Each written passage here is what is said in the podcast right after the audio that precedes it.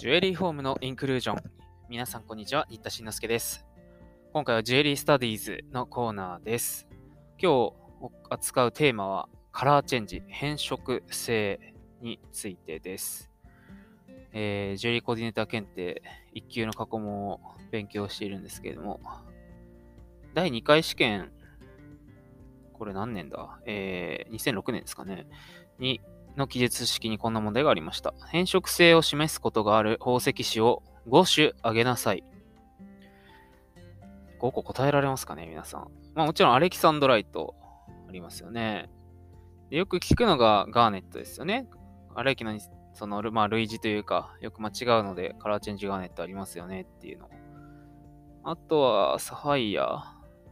ぐらいまでは言えると思うんですけど、5個って言われるとちょっとっていう人も結構いるんじゃないですかね。で、まあ、結論から言うと、あとスピーネルとかトルマリンとかあるみたいなんですけど、じゃあ実際問題、コーディネーターテキストにちゃんと載ってるかと思ってみたんですけど、一応カラーチェンジ、あ、変色性か。変色性で調べたとき、3級テキストには、あれきしか載ってませんでした。で、2級テキストのえー、素材編ですか？の方に、えー、変色性の説明が112ページ、私の持っている版だとあるんですけど、改訂4版ですかね。えー、変色性はその宝石のスペクトルによるので、アルキサンドライト以外にもガーネットやトルマリンの一部に見られることもある。これらの宝石は石の名前の前や後にカラーチェンジタイプという名称が付けられて流通している。ということで、2級テキストでもアレキサンドライト、ガーネット、トルマリン、この3つしか書かれてないんですよね。ということで、困った時は、近山大辞典ということで、近山明宝石宝飾大辞典えー、これは新定3版ですか。開くと、変色性の説明が671ページに出てきます。で、見るとですね、まあ、カラーチェンジの説明がいろいろ長くあって、最後ですね。アレキサンドライト以外に変色性を示す宝石としては、アレキサンドライトライクトルマリン、アレキサンドライトサファイ、ライん？アレキサンドライトサファイア、アレキサンドライト・ライク・ガーネットなどが挙げられるというふうに書かれてます。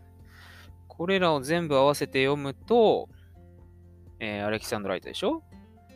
ガーネット、トルマリン、サファイア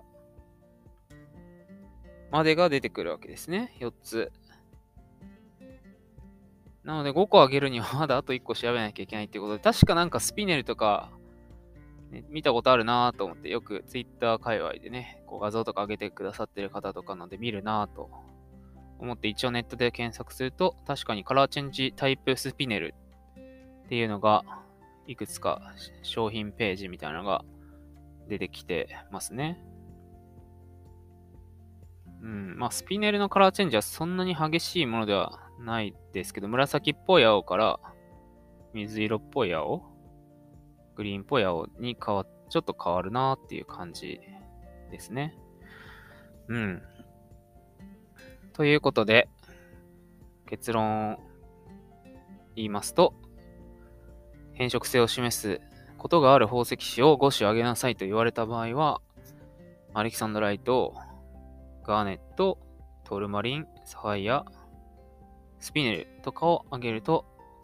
10点満点なんじゃないでしょうか。えー、いざね、こういうふうに何個あげなさいとか言われるとドキドキしちゃいますよね。えー、しっかり知識の整理をしておきたいところです。それではまた次週お耳にかかります。